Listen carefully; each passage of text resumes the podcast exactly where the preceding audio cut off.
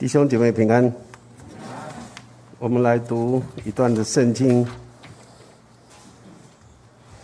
希伯来书》四章九到十一节。《希伯来书》四章九到十一节，我们可以看自己的手机，或者圣经，或者看荧幕。我们一起来读，一起来。这样看来，今日的安息为上帝的子民存留。因为那进入安息的，乃是歇了自己的功，正如神歇了他的功一样。所以，我们务必竭力进入那安息，免得有人学那不信从的样子跌倒了。我们一起来祷告。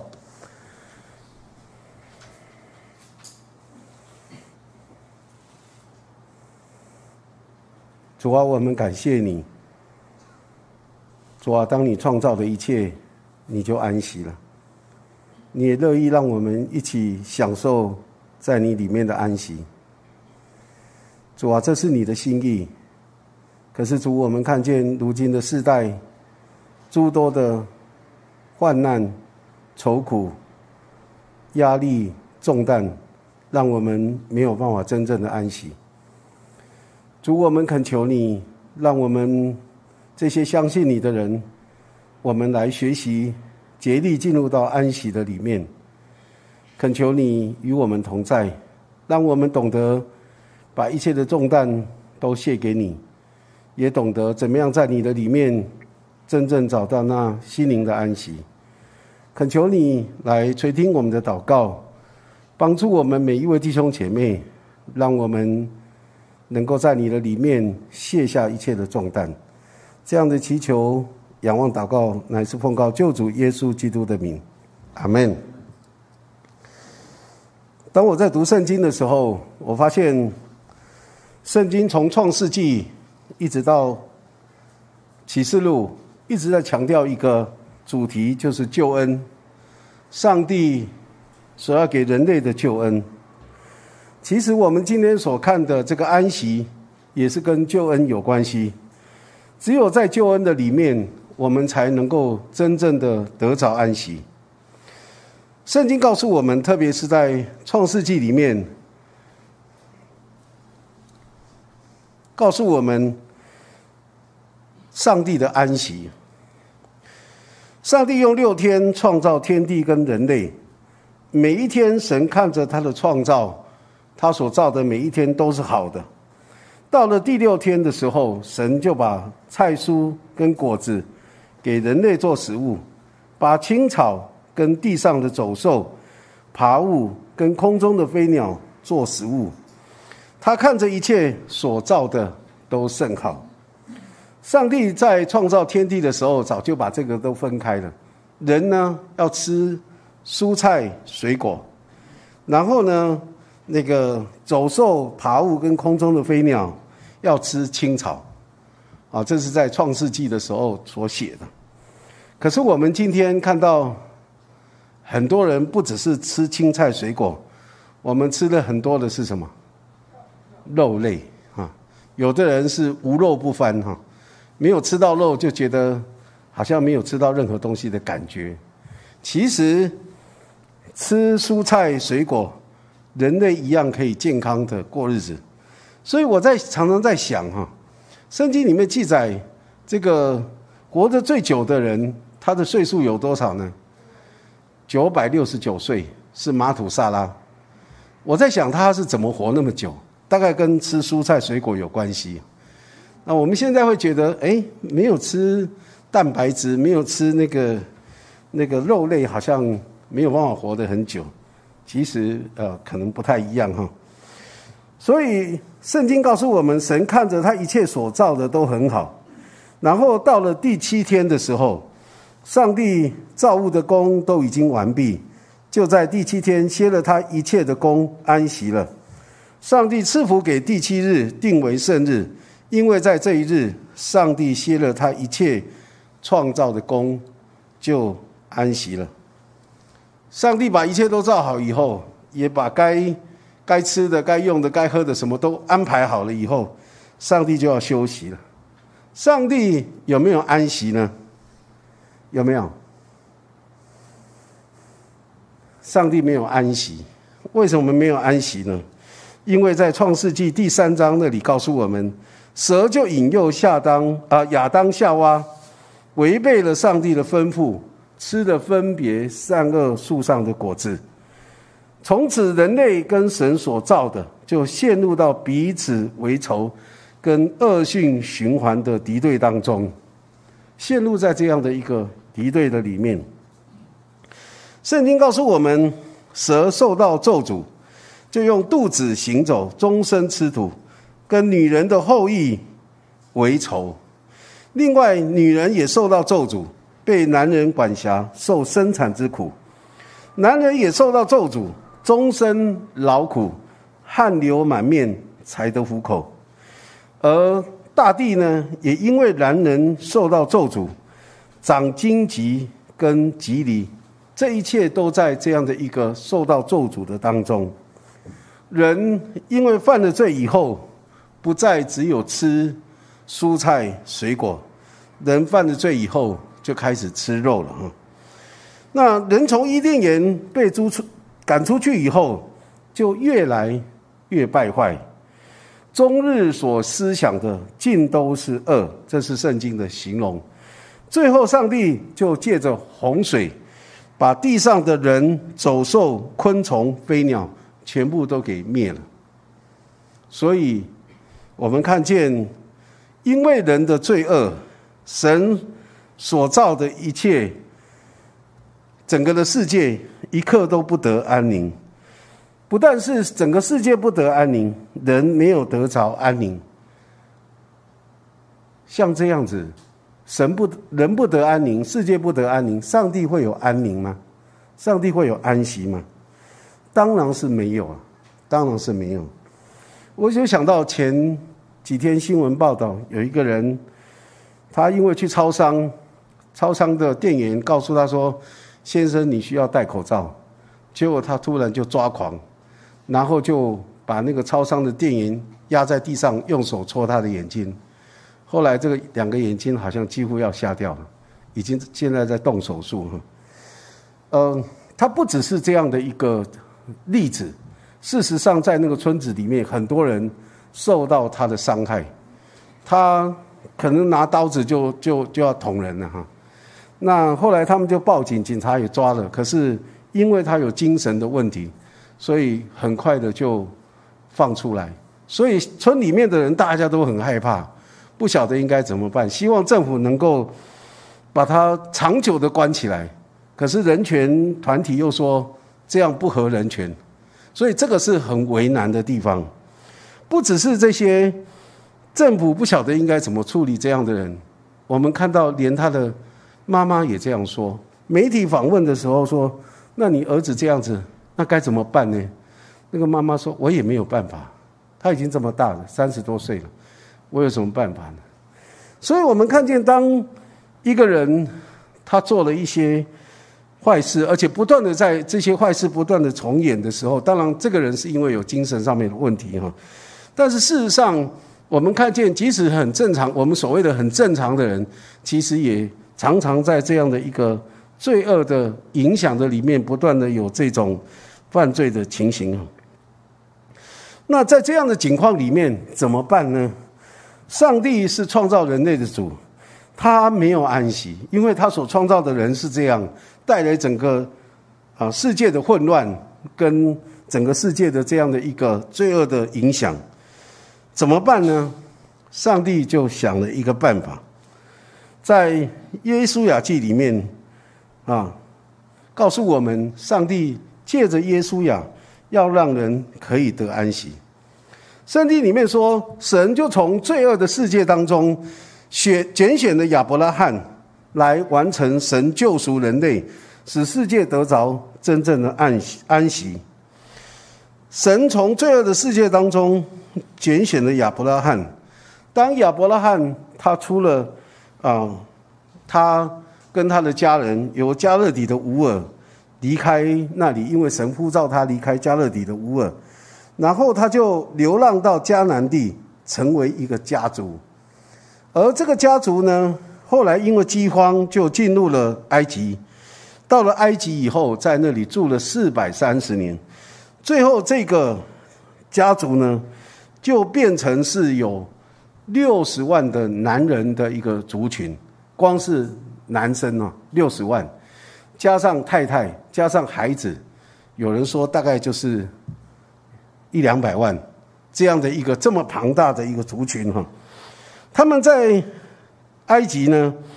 深深的受到受到那个法老王的逼迫，所以他们就叹息哀求神，神就差派摩西去带领，呃这些以色列人出埃及，然后呢，最后是耶稣亚带领他们进入到神所应许的牛奶隐秘之地，哈，牛奶隐秘之地。他们进了所应许的牛奶隐秘之地，他们得到了安息没有？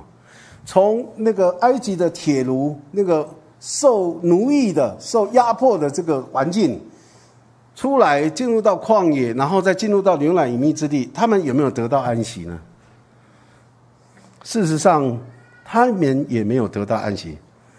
圣经里面在希伯来书三章七到十一节这样说：“圣灵有话说，你们今日若听他的话，就不可硬着心。”像在旷野惹他发怒、试探他的时候一样，在那里你们的祖宗试我、探我，并且观看我的作为有四十年之久，所以我厌烦那世代的人说，他们心里常常迷糊，竟不晓得我的作为。我就在怒中起誓说，他们断不可进入我的安息。以色列人在埃及。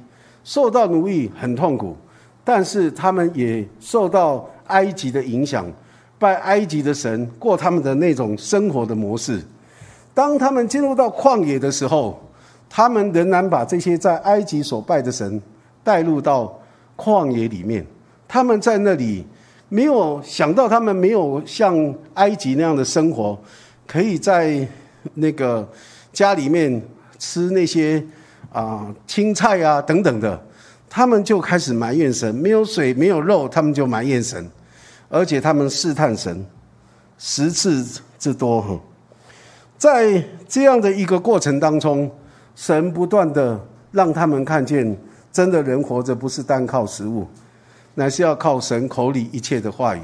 可是他们不在意这些，他们在意的是他们的需求能够得到满足。他们在旷野敬拜偶像，当他们进入到埃及呃那个迦南地以后，他们没有把迦南地的人都照着神的吩咐灭了，以至于他们敬拜迦南地的那些偶像，也过他们所过的那种生活。所以我们看见神为他们的整个所做的非常的愤怒。他们在埃及。在旷野，在迦南地不断的惹神的愤怒，到最后，在主耶稣降生之前七百二十一年，上帝就使北国以色列被亚述帝国给灭了。到了主前五百八十六年，上帝使南国就被巴比伦帝国给灭了。所以呢，以色列人本来上帝是要借着亚伯拉罕的后裔这一群人来。传扬他的救恩，让全地能够真正的得着安息。可是这一群人就好像神神手中的器皿，却不合神使用，不断的背逆，不断的啊顶撞神，到最后他们变成国破家亡。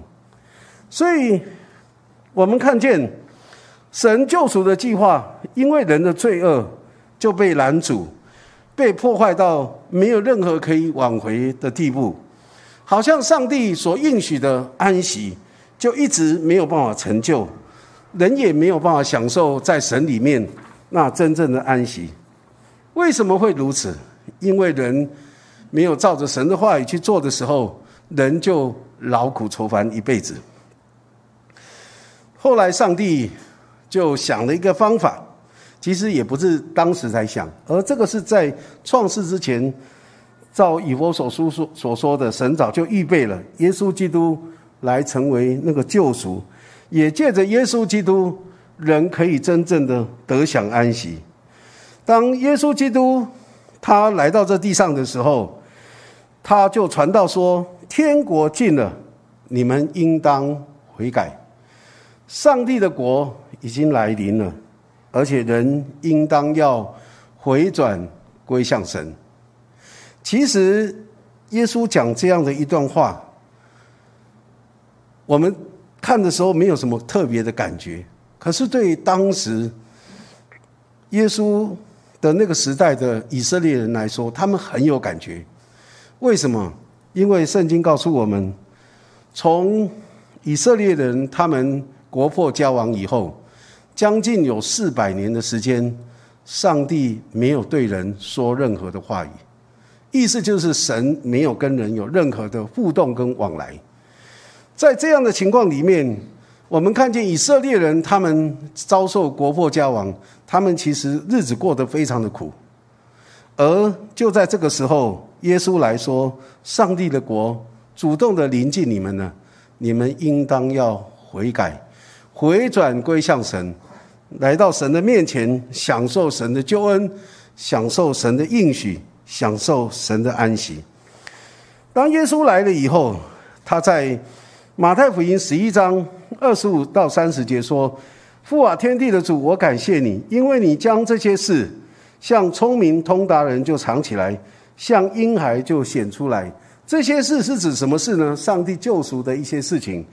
那这些事情向聪明通达人隐藏起来，向婴孩就显出来。那个婴孩是指的是。”单纯相信耶稣基督的人，耶稣说：“父啊，是的，因为你的美意本是如此，一切所有的都是我父交付我的。除了父，没有人知道子；除了子和子所愿意指示的，没有人知道父。单纯相信耶稣基督的人都可以明白天父上帝的心意。”耶稣说：“凡劳苦担重担的人。”可以到我这里来，我就使你们得安息。我心里柔和谦卑，你们当负我的恶，学我的样式，这样你们心里就必得享安息。因为我的恶是容易的，我的担子是轻省的。耶稣来到这地上，他把天父上帝的心意向人来显明。上帝的心意是什么呢？上帝的心意是最。破坏了神创造的秩序，罪使人跟神的关系被破坏，罪使人跟自己的关系被破坏，罪也使神人跟神所造的一切的关系都受到破坏。而神要借着耶稣基督在十字架上舍命流血，把这一切都要和好。其实，我们若看到今天的整个世界，全球软化。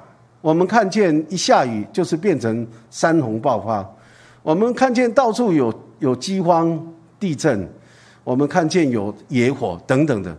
其实这一切都是人造成的，人因为犯了罪，所以把这一切神所造的美丽的世界变为一个好像是在炼狱一样。这是我们所面对的这个世界。可是耶稣基督来，却是要把这一切都改变，让人借着耶稣在十字架上的舍命流血，把这一切都要变为和好。就像以弗所书二章十三到十八节，保罗这样说：“你们从前远离上帝的人，就是因为罪而远离上帝；如今却在基督耶稣里，靠着他的血已经得清净了。借着耶稣基督的宝血。”洗洁净，我们可以回转来到上帝的面前，我们可以亲近神，因为他就是耶稣基督，使我们和睦，他就是我们的和睦，将两下合为一。那个拆毁了中间隔断的墙，那两下是指哪哪两下呢？那两下是指着我们跟上帝的关系，我们跟自己的关系，我们跟人的关系，我们跟万物的关系，这两下。都能够合为一，因为耶稣来拆毁了中间隔断的墙，而这个墙呢，是因为人的罪带来的神的愤怒跟咒诅，所以耶稣来拆毁了中间隔断的墙，而且以自己的身体废掉冤仇，就是那记在立法上的规条，为要将两下借着自己造成一个新人，如此便成就了和睦。既在十字架上灭了冤仇，就借着这十字架使两下归为一体，与神和好了，并且来传和平的福音给你们远处的人，也给那近处的人。因为我们两下借着他被一个圣灵所感，得以进到父上帝的面前。所以耶稣基督来是要让我们可以重新的恢复神当初创造整个世界、创造宇宙、创造人类的时候那种和谐的一种关系。所以耶稣来了以后，他就讲了说：“凡劳苦担重担的人，可以到我这里来，我就叫你们得安息。”人劳苦担重担的原因，是因为受到亚当夏娃的影影响。那个亚当夏娃犯罪以后，那个罪的影响就不断的在人的当中，人也生活在罪恶的里面。没因为人没有遵守神的吩咐，以致在神的咒诅当中，使他劳苦担重担。有些人不太能够相信，或者不能接受。我们今天距离亚当夏娃太遥远了，我们怎么可能受到他犯罪以后的影响呢？亚当夏娃到底能够对我们有什么样的影响？事实上，其实是有影响的。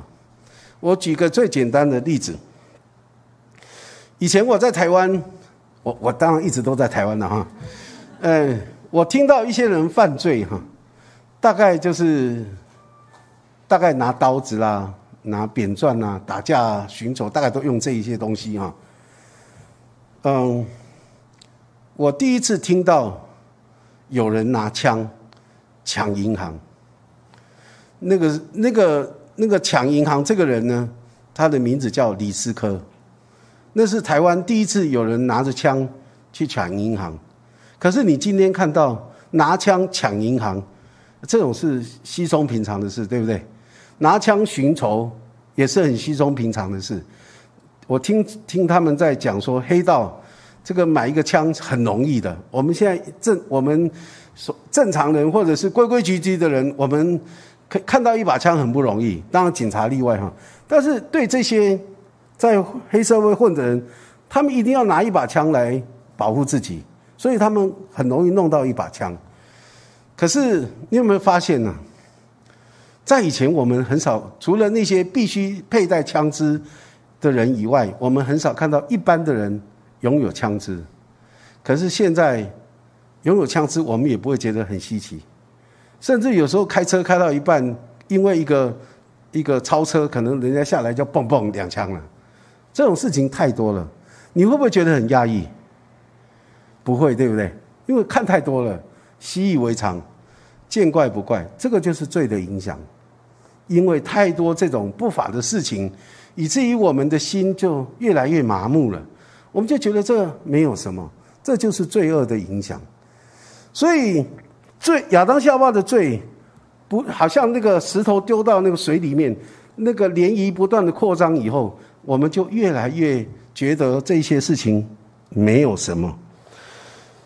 人会劳苦担重担，就是因为在这些罪的影响里面。而人本身也活在罪的里面，因为我们没有照着神的吩咐，以至于在神的咒诅当中，我们劳苦担重担。其实慢慢想，你就会发现，我们每一个人的劳苦重担，其实都是跟罪很有关系的。耶稣基督告诉我们说：“凡劳苦担重担的人，可以到他这里来。”我们来到主这里，主就要使我们得安息。我们来到主这里，主使我们得安息的意思是什么呢？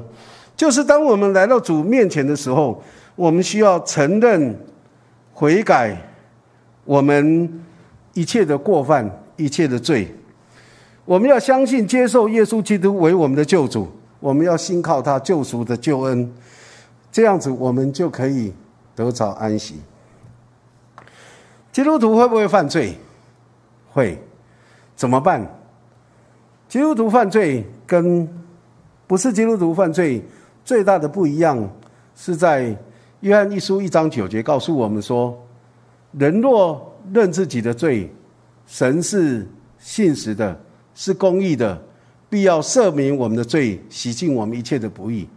当我们愿意回转来到神的面前，承认我们自己的一切过犯，我们愿意相信接受耶稣基督成为我们的救主，我们要靠着他的宝血洗净我们一切的罪，靠着他的救恩，我们就可以得着真正的安息。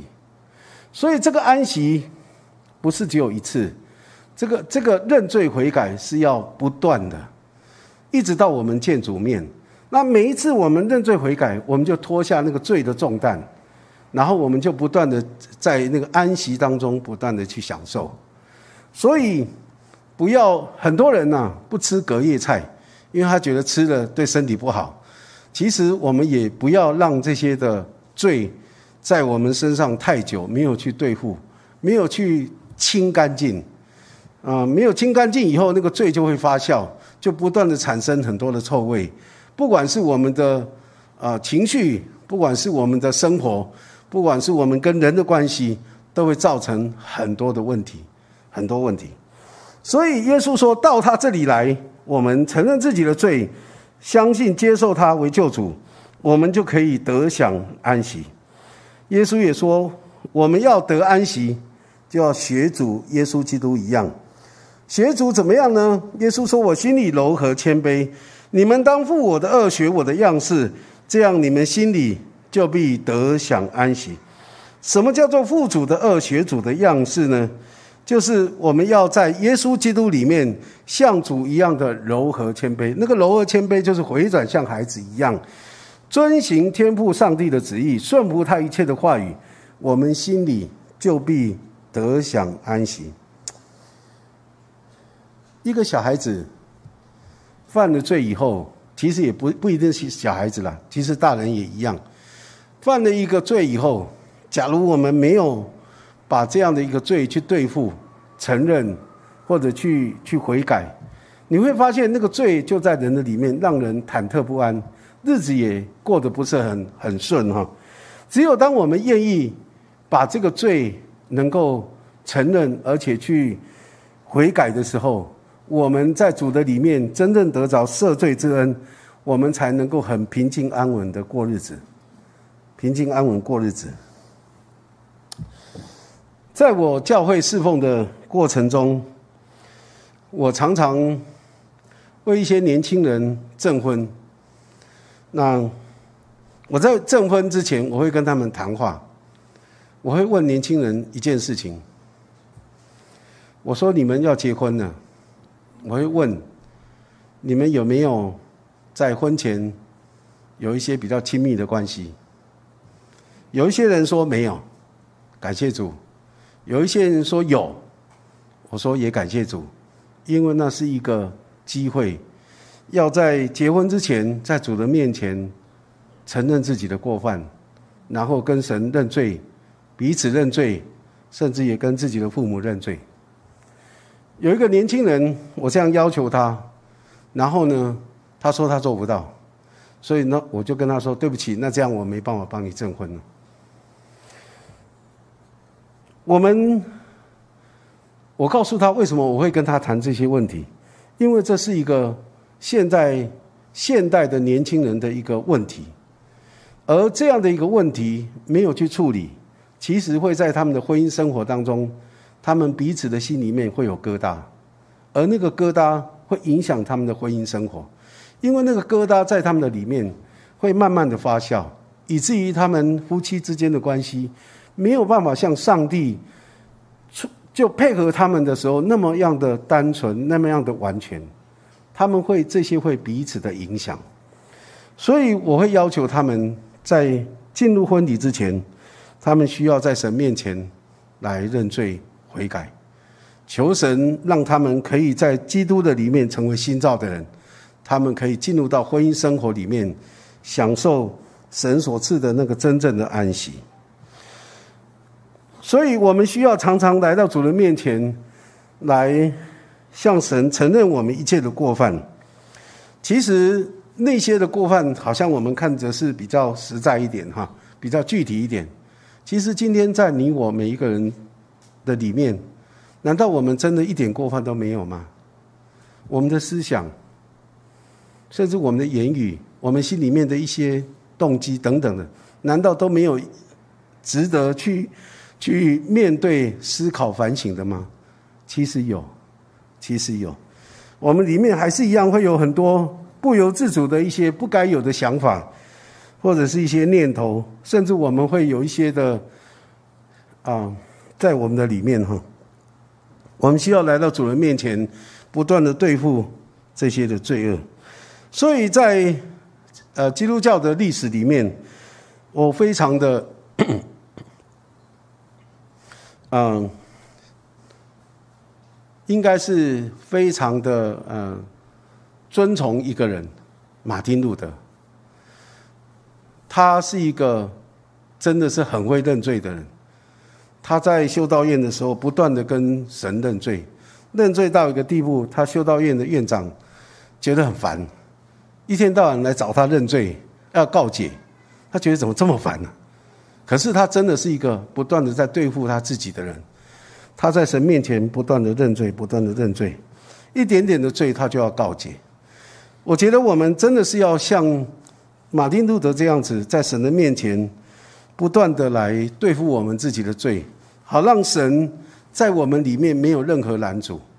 当我们有罪了，那个罪就是一个拦阻，让神没有办法很自由在我们里面很顺畅的来带领我们，来充满我们，或者来引导我们。我们需要在神面前不断的认罪悔改，遵行天父的旨意，顺服他一切的话语。耶稣说：“当你们学我的样式，负我的恶。”你们心里就必得享安息。我常常在想，那个安息是什么呢？那个安息就像亚当夏娃在犯罪之前，他生活在伊甸园里面一样。你会觉得，哎，在伊甸园里面有什么好特别的呢？是真的很特别哦。假如你仔细去想，因为在伊甸园里面，人需不需要担心吃什么？喝什么，穿什么？伊甸园里面根本不穿衣服的，对不对？你不需要去担心吃什么、喝什么、穿什么，你也不需要担心啊住哪里。其实，吃什么、喝什么、穿什么、住在哪里，或住什么样的房子，啊，什么样的等级的，这些其实都是今天世界上的人所追求的，这些也都是今天世界上的人所担心的。这些也都是今天世界上的人犯罪的起因。我前几天看到 YouTube 里面介绍这个全世界最豪华的住宅，我看那个住宅，我看一看，我觉得就是看看而已，没有什么特别感觉。我觉得住那个跟我现在住的也没什么太大差别，我的感觉啦啊，我的感觉，因为住的那个房子也不会特别幸福。啊，因为幸福的定义不在那个房子，所以我觉得今天我们要在主里面得享安息，就是回转向亚当夏娃住在伊甸园没有犯罪之前那样子，那样子根本不需要，没有去担心人际的问题，没有去担心环境的问题，没有去担心到底吃什么、喝什么、穿什么、住哪里。这些都是这个世界上的人所担忧、所追求的。所以，当我们回转向孩子的样式，在主的面前，我们单单的依靠神的时候，我们就能够真正的得享安息在主的里面。我们今天的主题是竭力追求安息，就是要竭力的追求住在耶稣基督里面。竭力遵行主的话语，竭力顺服神的心意，竭力的顺服圣灵的引导。当我们竭力的追求，然后照着主的话语来做，顺服神的心意，顺服圣灵的引导，我们就能够真正的享受那真正的安息。讲到这里，我就想到。我小时候很顽皮啊，我家就住在淡水河边，当然不是那么近啊，有一点距离，要走一下路。那小时候我很皮，所以呢，我常常跑去河边游泳。你知道到河边游泳啊？虽然我我游泳的时候起来，然后已经先想到，总不能湿哒哒的回家见长辈嘛哈。所以呢，我会先在河边把自己先晒干，身体晒干，裤子也晒干。好，当然不会长裤穿下去，就是只穿一条内裤下去游。起来以后，然后把那个都晒干了以后，然后就回家。我想说这样子，这个没有什么好担忧的，因为全部都干了嘛，看看不出看不出来你在水里游泳过哈。所以回家，所以开始的时候都心里面很很放心啊，反正太家里面长辈看不到我。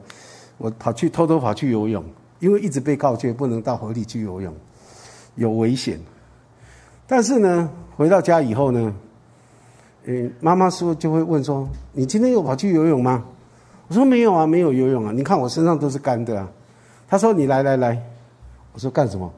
他说：“来。”他用指甲身上一抠，就有一条痕迹。他说：“你有去游泳？”我说：“你怎么知道？”我看你的手一抠以后就有那个痕迹，就知道你去游泳了。后来我才知道说，哦，这招很厉害啊！游泳哦，你假如没有洗过澡，那个一抠就有痕迹就出来了。当你照着长辈的话语，你根本不担心什么，你真的就是在安息的里面。可是当你违背长的长辈的话，你做了一些他不要你做的事，其实心里面。还是很担忧的。虽然你已经想尽办法让自己尽量掩饰那些犯罪的的那个结果，可是你不知道什么时候会东窗事发，你会面对，还是会被毒打一顿。其实打的用意不是处罚，而是提醒，他是为了我们的安全，所以在提醒。所以我想，今天我们来到神面前也是一样。怎么样能够真正的享受在主里面的安息？就是当我们顺着圣灵在我们里面的引导，遵行神的话语，照着心神的心意来过每一天的生活，做每一件事，你就会发现，你其实心里面是很啊坦荡荡的。甚至包括今天我们面对我们所处的环境，不管是你的身体会渐渐的老化衰败，不管是你可能会有一些的病痛。不管是你可能面对所谓的野火、山洪爆发，或者是地震、饥荒等等，你都会觉得没有关系，因为一切都在上帝的手里。就像圣经里面说的，我们无论生无论死，怎么样，都是主的人。你会心里面很坦荡，你不用担心太多的事情，一切都在上帝的手里，让上帝来引导你，放心的跟随他。我们一起祷告。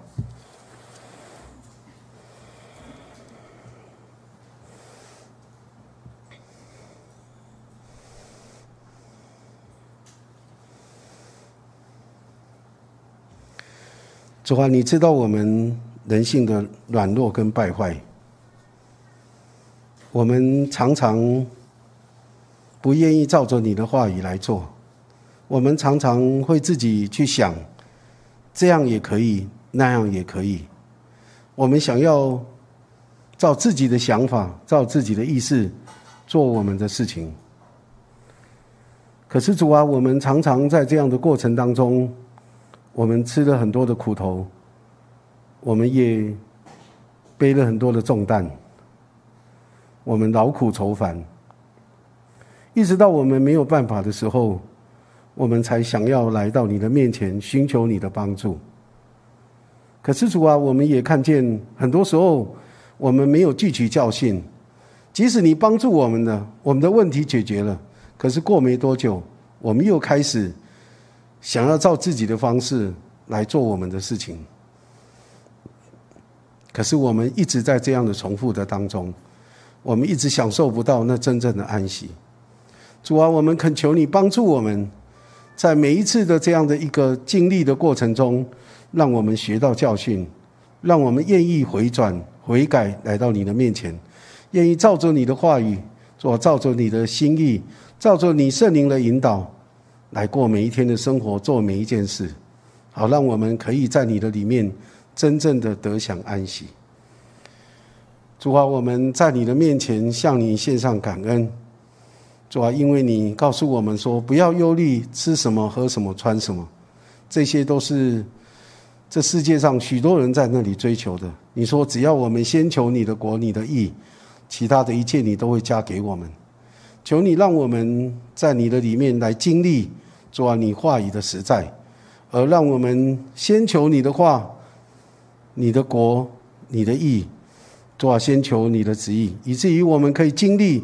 主啊，你让我们不再担忧吃什么、喝什么、穿什么。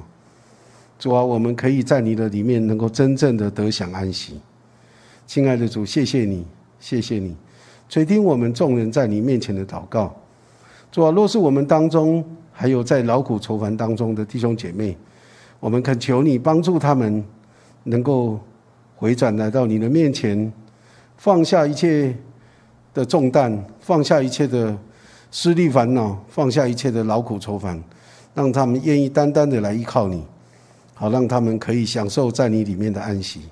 求你垂听我们在你面前的祈求，我们这样的祈求祷告，乃是奉告救主耶稣基督的名，阿门。